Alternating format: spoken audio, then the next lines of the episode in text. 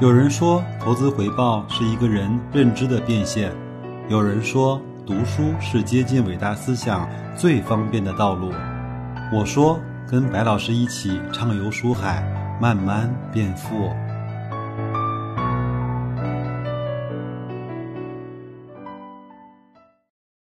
本节目由优家智选独家冠名播出。优家智选给你一个高科技品质生活的家。微信首页搜索“优家智选”，选择小程序保存妥妥薅白老师的羊毛。各位书友，大家好啊！我们今天继续一起来分享这本《慢慢变富》啊。今天我们来讨论的话题呢，叫选股的第一思维啊。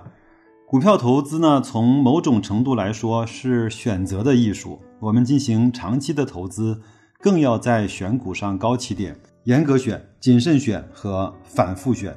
关于如何选股呢？股票市场上向来其实有两种流派。第一种呢是叫选好价格派，坚持价格便宜为第一出发点，企业质地呢可以排在第二。即便是企业质地不咋地的情况下，只要它价格足够便宜，它也是一个好的投资标的。叫便宜就是王道。格雷厄姆呢点烟蒂的策略就属于这种选好价格的方式。美国的著名投资大师啊霍华德·马克思。在其所著的《投资中最重要的事儿》一书中也曾经提到，最重要的不是买好的，而是买的好。第二个呢，我们比较熟悉啊，是叫选好企业派，坚持企业质地第一，价格便宜呢是第二。成长股的投资大师费雪就特别强调要选择具有显著经济特征的优秀企业。芒格也是选好企业派，将企业质地放在第一位。后来，巴菲特呢，在费雪和芒格的影响下，由早期的格雷厄姆式的捡烟蒂的策略，转变为以合理的价格买入超级明星企业股票长期持有的策略。即巴菲特由原来的选好价格派，转向了选好企业派。那么问题来了，我们作为个人投资者，又应当如何选择呢？在说这个问题之前呢，我们来重复一下老巴和芒格重要的教导。巴菲特说：“宁可以合理的价格买入超级明星企业的股票，也不要以便宜的价格买入平庸企业的股票。”其实，这一点呢，在美国股市比中国股市这十几年来表现得更加的突出。那芒格呢？三大投资训导是：股价公道的伟大企业。比股价超低的普通企业要好。第二条，股价公道的伟大企业要比股价超低的普通企业要好。第三条，重复一下第二条，我就不念了。这样的重复呢，实际上如何选择，我们就十分清楚了。作为个人投资者呢，第一思维还是要放在选好企业上，然后。等待一个合适的价格，合适指的是不要过分高估。至于你能不能等到低估，不知道，就要看运气。甚至呢，我们只让那些优秀企业的股票进入自己的股票池。最好的办法就是选择具有最好商业模式的、最赚钱的公司的股票。如此，我们便可以打造一个梦幻组合、明星组合，进而呢，能够在变化莫测的股市中啊，坐看花开花落，笑看云卷云舒。达到一种超然物外的投资境界，最终可以获得比较好的投资回报。上一周有一个听友问我，你怎么能够做到不看盘呢？我说，那我的股票相对还是一个没有被高估，又是一个好的质地的企业，那我干嘛要天天看它的盘呢？这种第一思维呢，来自于以下的逻辑：第一点啊，市场经济的规律呢，其实就是丛林法则啊，强者恒强，马太效应。我们已经提过，纵观总。中国的改革开放，我国早已经从产品经济的时代过渡到了过剩经济的时代。很多行业的兴起之初，众多的进入者是赚行业红利的钱，然后又经过充分的、激烈的、残酷的市场竞争之后呢，大多成为了陪练者，甚至是陪葬者，最终剩下了几个寡头和领军企业。看一看你所手持的标的，他们在他们所各有的行业是不是那个？寡头和领军的企业，当众多的陪练者销声匿迹之后呢？这些寡头和领军企业随着市场份额的不断提高，或者是挤压式的增长，毛利率、净利率逐步呈现增长之势。这个你看格力的报表看得明明白白、一清二楚。一些新兴行业，如互联网行业呢，经过百舸争流的竞争之后呢，也往往呈现一将功成万骨枯，甚至是。只有 only one 没有 number one 老二非死不可的。竞争状态。不能否认呢，一些优秀企业确实发展到一定阶段之后呢，会突然的陨落。即打造百年老店，对于一些企业来讲，更是一种理论的设想。然而呢，现实又一次的告诉我们。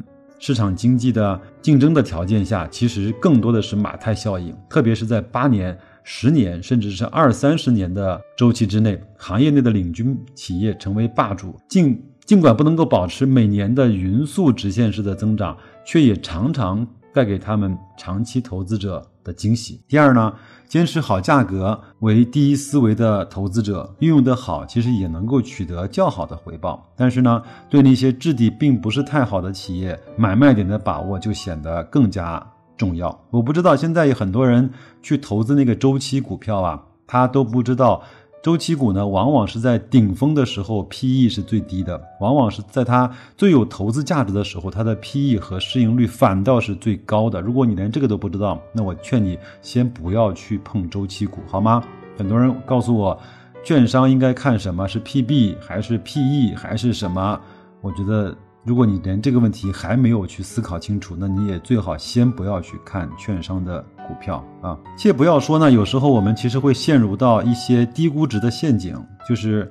估值低了买入，估值高了卖出的策略，在理论上说是很容易的，实际上呢，操作起来其实是很难。有一种方法叫记起来这句话：低估分散不深研，就是我们前一段时间分享的流程那本《投资要义》，它这本书的核心观点。比如买入几十种甚至上百种的股票，作为个人投资者、业余投资者，不仅呢能力难以达到。就连时间和精力也不能保证。作为格雷厄姆，不仅是那作为格雷厄姆派的忠实实践者，施洛斯呢就买入并持有很多的股票。巴菲特曾经开玩笑说啊，他想将所有的股票全部都买入。这种投资方法呢，个人投资者和业余投资者其实是很难很难效仿的，对吧？那所以，我们常常在投资市场上进行这种理论实验，比如每年坚持买入市场上最低市盈率排名前十的股票。这种类似狗股策略的投资方法呢，其实长期来看应该是有效的。然而，在实际操作的时候，究竟有多少投资者又能够身体力行呢？我想不会有很多人真正去践行这种策略的。第三，投资的时间成本的选择。时间呢是优秀企业的朋友，是平庸企业的敌人。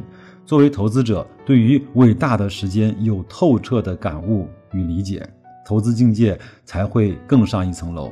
对于明显的检验地的策略，我们虽然未必完全排斥，但是作为个人投资者，资金量再大，其实也是有限的。有时候在一些平庸企业上，虽然没有亏钱，甚至还有少幅的盈利，然而不用太长的周期，三五年下来。与投资那些优秀企业的人比，收益的差距还是很大的。这种差距它更多的是来自于时间的成本。所以，作为最省力气的办法，还是要去优选那些具有明星企业质地的优秀企业的股票，等待合理或者低估的价格买入，然后长期坚定的持有。当然，我们将第一思维呢放在优先选择质地好的企业上，并不是说不管价格高或者低，闭着眼就瞎买。相反的，安全边际这根弦是永远要紧绷的，既着眼于优秀，又在买入价格上又落实到合理或者是低估的价格，这样我们就有了一个双层的保护，长期投资的胜算概率